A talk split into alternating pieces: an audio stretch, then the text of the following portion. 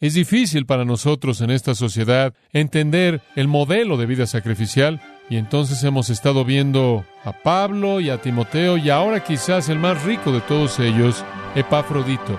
Y digo eso porque él es muy parecido a nosotros.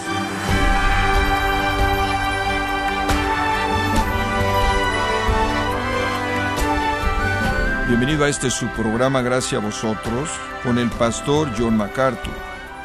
A medida que continuamos nuestro análisis, francamente hay algunas personas promedio que leemos en la Biblia cuya fe en Dios los hace grandes ejemplos para nosotros hoy en día. Por ello le quiero invitar a que nos acompañe a continuación con el pastor John MacArthur, quien da una mirada a una persona con un nombre poco común, él es Epafrodito, en la serie titulada Héroes del Cielo, en gracia a vosotros.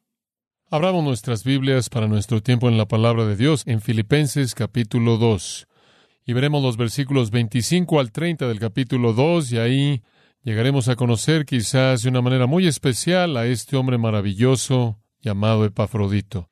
Es difícil para nosotros en esta sociedad entender el modelo de vida sacrificial, y entonces hemos estado viendo a Pablo y a Timoteo y ahora quizás el más rico de todos ellos, Epafrodito. Y digo eso porque él es muy parecido a nosotros. Realmente no hay nada incomparable acerca de Epafrodito como lo hay acerca de Pablo. No hay nada realmente preeminente acerca de su capacidad como lo hay en el caso de Timoteo, quien fue dotado de manera tan única por Dios, un hombre sorprendente en toda manera. Este es simplemente uno de nosotros, y en ese sentido su modelo y su ejemplo se convierte más directo en su aplicación. Podríamos decir que hay unos cuantos Pablos, hay algunos Timoteos, hay muchos Epafroditos. Este es el modelo de la gente. Ahora recuerde, conforme vemos esto, realmente estamos viendo modelos de las verdades espirituales que han sido enseñadas en los primeros 16 versículos del capítulo 2. El capítulo abrió con una sección de la humildad en la que Cristo es la gran ilustración, y Pablo está llamando a la humildad verdadera. Después, en el versículo 12, él habla acerca de manifestar su salvación con temor y temblor, y después él sigue eso al decir, hagan todo esto sin quejas y contiendas. Y lo resumimos diciendo simplemente que Pablo realmente nos está dando un llamado fuerte al compromiso cristiano. Él está diciendo, vivan su salvación en humildad y sin quejas. Esas son dos cosas buenas que se equilibran. Si las cosas van bien para usted, no sea soberbio. Si las cosas se ponen difíciles, no se queje. Viva su salvación en humildad y sin quejas. Y después, para ayudarnos a ver con mayor claridad cómo eso funciona, Él nos dio tres modelos. Él fue un modelo de abnegación, de humildad, de vivir la salvación sin quejas, y así lo fue Timoteo. Y aquí llegamos a Epafrodito, el tercer modelo simplemente para efectos de distinción, llamamos a Pablo el que se regocija de manera sacrificial o el que se regocija de manera humilde, llamamos a Timoteo el que tiene empatía con una concentración singular. Y ahora al llegar al versículo 25 hasta el 30 vemos Epafrodito, llamémosle el que se juega todo de manera amorosa, el que se juega todo de manera amorosa. Y voy a explicar eso conforme avanzamos. Ahora, ¿qué sabemos de Epafrodito? Bueno, directamente realmente no sabemos nada de él, no sabemos nada de su trasfondo directamente, no conocemos nada de sus padres, no conocemos por cuánto tiempo él había sido un cristiano, no sabemos cuál fue su función en la iglesia, realmente no conocemos nada fuera de la implicación que encontramos en este pasaje y vamos a tratar de construir de la mejor manera posible una especie de perfil de este hombre muy excepcional. Recuerde ahora, Pablo es un prisionero, un encarcelamiento de dos años en una casa privada por parte del gobierno romano. Los romanos lo tienen encadenado a uno de sus soldados, manteniéndolo prisionero en su propia casa.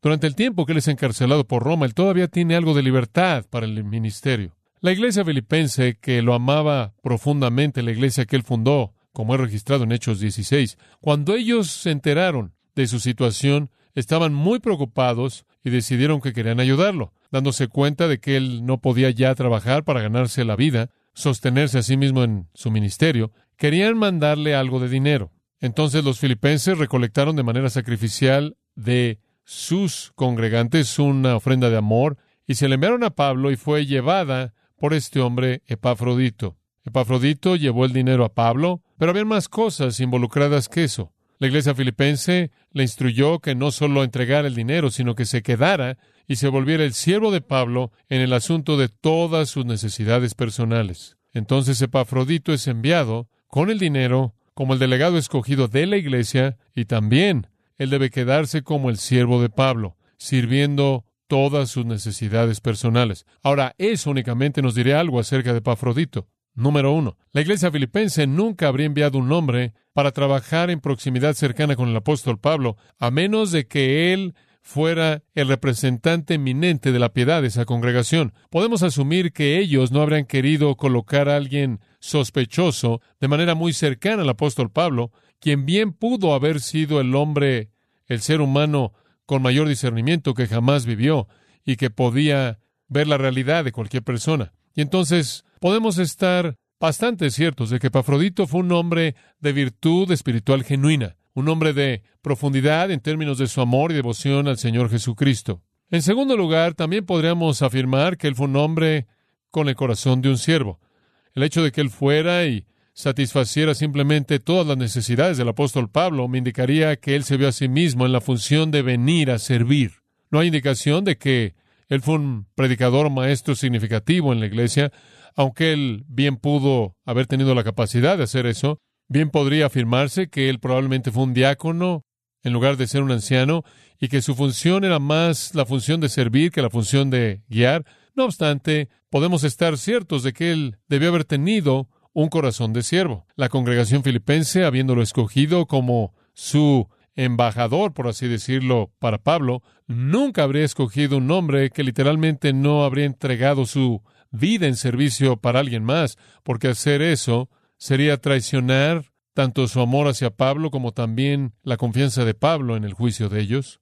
En tercer lugar, podemos afirmar que no solo él fue un hombre piadoso, humilde que servía, sino que él fue un hombre de mucha valentía, porque él sabía exactamente en qué se estaba metiendo. No había duda en su mente de cómo el gobierno romano se sentía acerca de Pablo. Era obvio que todo el mundo veía esto. Fue inminentemente posible que Pablo podía perder su vida, porque él era después de todo un prisionero y estaban considerando si debía o no seguir viviendo, debido a que él estaba trayendo la herejía del cristianismo al mundo romano. Y si de hecho la vida de Pablo era quitada, probablemente sería cuestión de considerar por lo menos quitarle la vida de aquellos que servían junto con él. Entonces él conocía bien el riesgo involucrado. Entonces aquí hay un hombre quien es un hombre piadoso, de lo contrario no habría sido escogido, quien es un siervo, quien es escogido para hacer aquello que encaja mejor con sus dones y quien tiene la valentía de entrar en un ambiente hostil en donde la misma persona a la que él sirve es odiada, rechazada, y él está dispuesto a hacer eso. Otra cosa que podría ayudarle para entender a este hombre es que él tuvo un nombre muy común. El nombre Pafrodito era un nombre común. De hecho, la palabra Pafrodito era una palabra común. Era un nombre sustantivo común, por así decirlo. No solo un nombre propio, no solo un nombre, sino un término común. Y le voy a decir por qué. El nombre es tomado del nombre de un dios griego. ¿Ha oído usted el nombre Afrodita? ¿Ha oído ese nombre? Afrodita era la diosa del amor.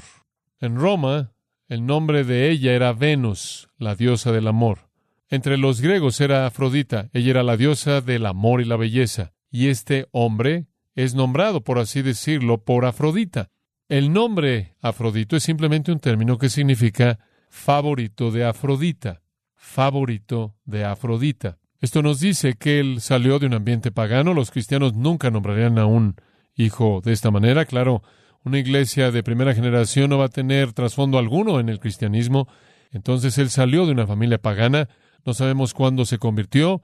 Es muy probable que su familia adoró, entre otras deidades, a esta diosa Afrodita. Por cierto, ella era una diosa extremadamente popular y en cierta manera era la diosa de la buena suerte, como le diré un poco más adelante. El nombre Epafrodito eventualmente llegó a significar amoroso, atractivo y demás, pero originalmente significó un favorito de Afrodita. y es ser una palabra en sí misma. Voy a explicar eso más adelante también. Entonces el hombre salió de un trasfondo pagano, se convirtió a Cristo, no sabemos en dónde, no sabemos de qué manera. Es muy probable que sucedió cuando Pablo fundó la iglesia en Filipos. Él pudo haber sido uno de los primeros convertidos y bien pudo haber estado ahí desde el mismo comienzo, pero no sabemos eso. No obstante, él se ha convertido en un cristiano clave en la iglesia, un hombre sacrificial que ha dejado su hogar, su empleo, su ministerio, su iglesia, sus amigos, para ir y servir al apóstol Pablo, un hombre muy sacrificial. Ahora esas son algunas de las cosas generales que sabemos de este hombre. Seamos más específicos, muy bien. Observe conmigo el versículo 25. Mas tuve por necesario enviaros Epafrodito, mi hermano y colaborador y compañero de milicia, vuestro mensajero y ministrador de mis necesidades. Hablemos un poco de estos cinco títulos que Pablo le da a Epafrodito porque nos ayudan a tener una mejor idea de este hombre especial. Hay cinco títulos en el versículo 25. Tres de ellos ven Epafrodito en relación a Pablo. Dos de ellos lo ven en relación a la iglesia filipense. Los primeros tres son identificados por la palabra mi, mi hermano implícito, mi colaborador implícito, compañero de milicia. En relación a mí, él es hermano, colaborador y compañero de milicia. Entonces Pablo realmente está honrando a Epafrodito como un siervo fiel. Y él lo hace al darle esos tres títulos. Y son muy especiales, no son difíciles de entender, usted los puede leer y entender completamente. Pero permítame escarbar un poco en mayor profundidad y mostrarle que hay un sentido en el que esta es una manera más bien amplia de dar títulos. En primer lugar, él es llamado mi hermano. La clave es la palabra mi. Pablo lo está viendo de una manera muy personal. Él es mi hermano. ¿Qué quiere decir con eso? Bueno, él quiere decir hermano en el sentido de nacimiento espiritual. Ambos tienen la fuente en común de vida, Dios el Padre, habiéndoles dado vida en Cristo a través del Espíritu. Son hermanos en Cristo. Y entonces comparten la vida eterna en común. Pero hay más que eso no solo es hermano de vida en común, sino que es hermano de amor en común. Y el término adelfos también conlleva la idea de amistad, afecto, sentimientos. Y entonces Pablo está diciendo, en primer lugar, quiero que sepan que Pafrodito no solo comparte conmigo vida en común, sino que es un hermano amado. Tengo afecto hacia él, él es mi amigo. Ese es el título personal. Ahora lo que eso celebra es la propia relación interpersonal de Pablo con él. ¿Cómo es que él se relacionaba con Pablo? Muy bien. El segundo título es cómo él se relacionaba con el ministerio. Y él lo llama colaborador, mi colaborador o colaborador. Esta palabra es usada trece veces en el Nuevo Testamento.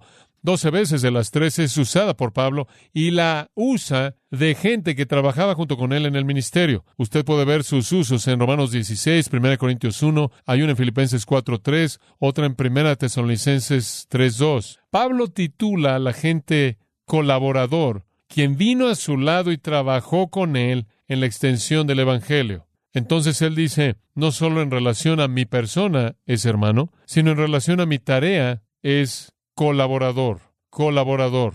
El énfasis aquí no es en la vida en común, sino en esfuerzo en común. Él no solo es reconocido por sus aptitudes en sus relaciones, sino que él es reconocido también por su esfuerzo en el trabajo, por su diligencia, no solo hermanos en vida y amor, sino trabajadores juntos por Cristo. En tercer lugar, él dice, mi compañero de milicia. Esto quiere decir, no lo ve de manera en particular a su relación a Pablo o su relación a la tarea que cumple, sino que él es reconocido en relación a los enemigos que pelean en contra del ministerio. El título compañero de milicia, por cierto, es un título muy, muy honorable. Investigué un poco esa palabra griega que también es usada en el segundo versículo de Filemón y descubrí que fuera del registro bíblico esa palabra era usada en alguna ocasión especial para honrar a un soldado. Normalmente un soldado común era honrado con ese título, y la meta era hacer del soldado igual al comandante en jefe, en un caso para ser un guerrero igual a un rey. Decir que usted es un compañero de milicia, en el corazón mismo de esa palabra griega está la palabra stratios, de la cual obtenemos la palabra estratega, era decir que usted estaba al nivel de aquellos que eran personas estratégicas en las fuerzas, los estrategas, los grandes líderes, un gran término de honor. Y Pablo está elevando a Epafrodito, mi estratega compañero, mi comandante en jefe compañero, por así decirlo, mi compañero líder en el asunto de guerra espiritual. Ahora, estos tres términos demuestran la humildad de gracia del corazón de Pablo. Pablo no menosprecia a Epafrodito en absoluto. Él lo ve cara a cara en su humildad maravillosa. Él podía elevar a cualquiera a su propio nivel, mi hermano, mi colaborador, mi compañero, comandante en jefe. Este es el corazón humilde del gran apóstol. Hay dos títulos más que se le dan a él y eso nos dice un poco más acerca de él y son en relación a la iglesia filipense. Y aquí él presenta la palabra vuestro. Desde mi punto de vista, estas tres cosas lo describen. Desde el punto de vista de ustedes, estas dos lo describen a Él. Él es vuestro mensajero y ministrador de mis necesidades. Esto, muy simple. Vuestro mensajero es la palabra apóstolos, de la cual obtenemos la palabra apóstol, la cual no es una traducción, sino literalmente una transliteración. Él fue el apóstol de ustedes, a Olga. Él fue el apóstol de ustedes. Ahora alguien podrá decir, ¿acaso esto quiere decir que él era como los doce o como Pablo? Él es un apóstol real en ese sentido. Hay otros que son designados así. Pienso en Romanos capítulo 16, creo que es el versículo 7. Pero ¿acaso él era igual a los apóstoles, los once, y después Matías, quien reemplazó a Judas, y después Pablo, quien también fue un apóstol? ¿Es este un título oficial? Bueno, es oficial en un sentido, pero Permítame ayudarlo a entender esto. Los doce apóstoles son únicos. Los doce apóstoles, y usted debe entender esta distinción, son apóstoles del Señor Jesucristo. Escuche Gálatas 1.1. Pablo, apóstol, no enviado por hombres, ni por medio de agencia de hombre, sino por Jesucristo y Dios Padre. Ahora observe, hay algunos apóstoles, únicamente unos pocos, once más Matías más Pablo. Únicamente esos hombres fueron apóstoles seleccionados por el Señor Jesucristo mismo y enviados. Él no dice de Epafrodito, Él es el apóstol del Señor Jesucristo, Él dice, Él es vuestro apóstol. Y aquí está la distinción simple. Los apóstoles, con las letras mayúsculas, ellos fueron enviados por Cristo. Los apóstoles, con las letras minúsculas, fueron enviados por la iglesia. Él no es un apóstol de Cristo, Él es un apóstol de la iglesia. Él no es ese apóstol llamado de manera única y enviado y parte del cimiento escogido por Cristo. Él es ese apóstol enviado por parte de la iglesia, escogido por la iglesia. Y esa es una distinción muy importante que debemos hacer. Los primeros fueron apóstoles de Cristo, la segunda categoría, apóstoles de la iglesia, y Él es de esa categoría, enviado por la iglesia, no por Cristo, mismo a nivel personal. Ahora, en segundo lugar, él dice, no solo él es un mensajero, sino que él es vuestro mensajero. ¿Y de qué era mensajero? Él le trajo dinero, ese era el asunto. Él envió lo que ellos habían enviado, y estoy seguro que no solo fue dinero, debió haber habido un mensaje con esto, un mensaje de amor y la promesa de oraciones y todo eso. Pero en segundo lugar, él dice, Él es ministrador de mis necesidades. Él es su ministro para mi necesidad. Lo han enviado. Ahora, la palabra para administrador aquí necesita nuestra atención por un momento. No quiero ser demasiado técnico, pero necesito darle a usted estas ideas elementales. La palabra es leiturgon, de la cual obtenemos liturgia. Y esa palabra tiene que ver con servicio sacerdotal, sagrado, religioso, de la cual obtenemos la palabra liturgia en la actualidad, la cual es usada en relación a ciertos tipos de adoración. Él viene como el siervo ceremonial para ministrarle a Pablo. Es un término espiritual, es un término religioso, es un término sagrado.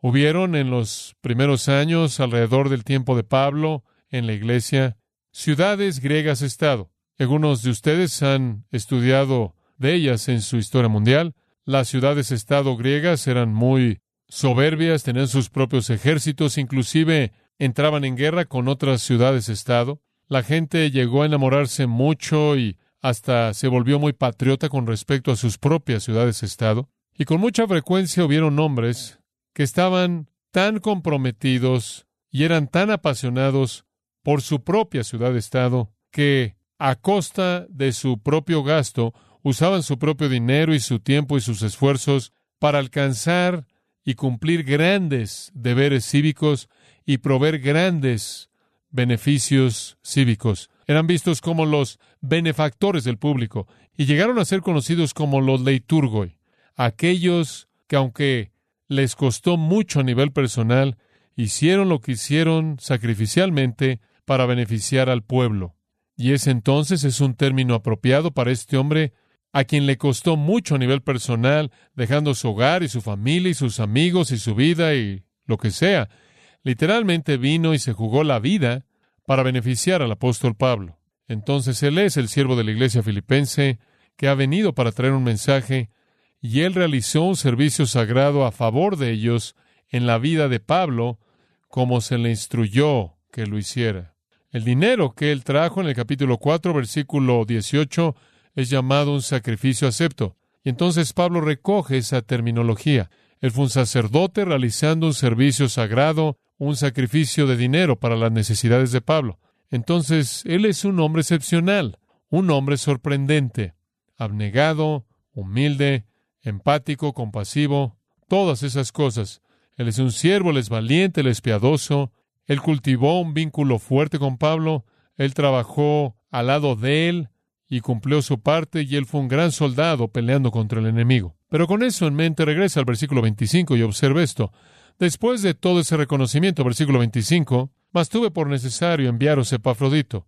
Dice usted, bueno, ¿por qué lo estás enviando de regreso? Digo, lo acabas de presentar como el hombre de mayor valor que podemos imaginarnos. ¿Por qué lo estás enviando de regreso? Alguien dice, bueno, ¿acaso él ha sido infiel? No, no hay indicación de eso. O él extraña su casa. Él extraña las buenas comidas filipenses. ¿Es eso? Es necesario enviarlo. Es necesario. Usted tiene que tener una respuesta para eso. ¿Y por qué? Porque ellos van a decir, ¿por qué lo enviaste de regreso? Si él simplemente se aparece y les entrega la carta filipense, la cual estoy seguro de que él llevó con él, y la iglesia filipense no dice nada de él, van a decir, ¿qué estás haciendo aquí? Te enviamos ahí para quedarte y que te quedaras ahí hasta el final con Pablo, fuera para su liberación o su muerte. ¿Por qué estás de regreso aquí? Entonces Pablo dice, es necesario enviarles a Epafrodito a pesar de todas estas cualidades y a pesar del hecho de que Él es mi hermano a quien amo, Él es mi colaborador a quien necesito, Él es mi compañero de milicia a quien pelea la batalla conmigo, lo estoy enviando de regreso, es necesario. Dice usted, ¿por qué? Versículo 26. Porque Él tenía gran deseo de veros a todos vosotros. Ahí está. Extraña su casa. Buen intento, Epafrodito. Buenas intenciones. No pudo hacerlo. Se sintió solo. No, usted no ha leído lo suficiente, porque él tenía gran deseo de veros a todos vosotros y gravemente se angustió. Dice usted, ahí está, extrañaba tanto su casa, extrañaba tanto que él se angustió. Esa palabra, por cierto, describe el estado confundido, turbado, distraído a medias, producido por la aflicción física o la aflicción mental. Puede ser el producto de tristeza o vergüenza o decepción o tristeza, cualquiera de esas cosas. Pero es esa inquietud confusa, caótica, que viene en un tiempo de turbación. Y entonces él dice, él está inquieto y él está en turbación y él está afligido. Por cierto, es usada, la misma palabra es usada en Mateo 26, cuando Jesús en el versículo 38 em, dice, en el huerto, mi alma está triste al punto de la muerte. Es una aflicción muy, muy pesada. Un traductor lo llama lleno de pesadumbre. Un escritor, Sweet, dice, es la aflicción que sigue a un gran shock traumático. Él realmente está molesto. ¿Por qué? Observe esto, versículo 26. Porque habíais oído que había enfermado. Ahora espera un minuto. Eso es difícil de creer. Ustedes oyeron que él no estaba bien. Él sabía que ustedes estarían tristes y la tristeza de ustedes lo ha afligido mucho. ¿Cuándo fue la última vez que usted se desorientó de manera total y estuvo inquieto y estuvo totalmente afligido porque usted sabía que alguien se sentía mal por la situación de usted? Y la aflicción de usted estuvo directamente relacionada al hecho no de que usted estaba teniendo una situación difícil, sino a que ellos estaban teniendo un tiempo difícil con la situación de usted. Ahora eso le va a mostrar a usted la profundidad del amor. Eso le va a mostrar el vínculo. Desafortunadamente en nuestra sociedad estamos más preocupados por cosas que por gente, más preocupados por posesiones que por relaciones. Entonces nos molestamos por cosas y con mucha frecuencia ignoramos cómo la gente se siente porque estamos concentrados en las cosas, no en la gente. Pero el vínculo que los filipenses tenían con este hombre era tan profundo y tan rico que es aparente que este hombre estaba tan estresado por la tristeza, porque los filipenses estaban preocupados por él, que Pablo dice, tengo que enviárselos, porque él no puede existir sintiendo que ustedes no saben que él está bien. Hombre, ese es un hombre excepcional. Estas personas que él amaba tan profundamente, él no quiere que estén afligidas. Eso es tan extraño para la mayoría de nosotros. Tengo que enviarlo porque él está tan angustiado porque ustedes han oído de su dificultad y él quiere venir para eliminar la angustia de ustedes. Qué hombre tan compasivo.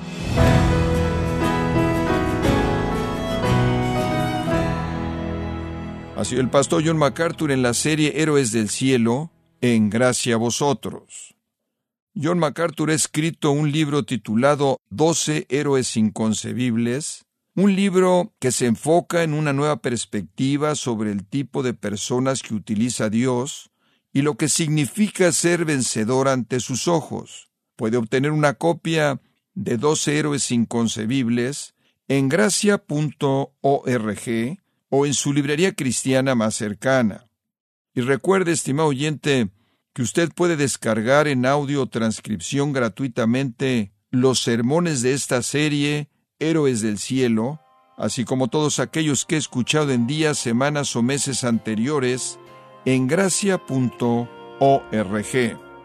Si tiene alguna pregunta o desea conocer más de nuestro ministerio, como son todos los libros del pastor John MacArthur en español, o los sermones en CD, que también usted puede adquirir, escríbanos y por favor mencione la estación de radio por medio de la cual usted nos escucha en gracia a vosotros.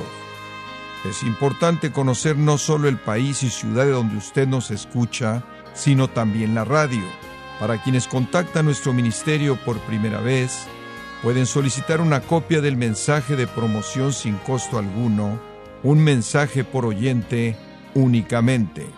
Si usted vive en los Estados Unidos o Puerto Rico, escríbanos a Gracia Vosotros, P.O. Box 4000, Panorama City, California 91412. O puede escribirnos a través del siguiente correo electrónico radio arroba gracia.org. Esto ha sido todo y en nombre de John MacArthur y del personal de este organismo, queremos darle las gracias por su tiempo y sintonía, invitándole para que nos acompañe en la próxima edición y juntos desatar la verdad de Dios un versículo a la vez, aquí en Gracia a Vosotros.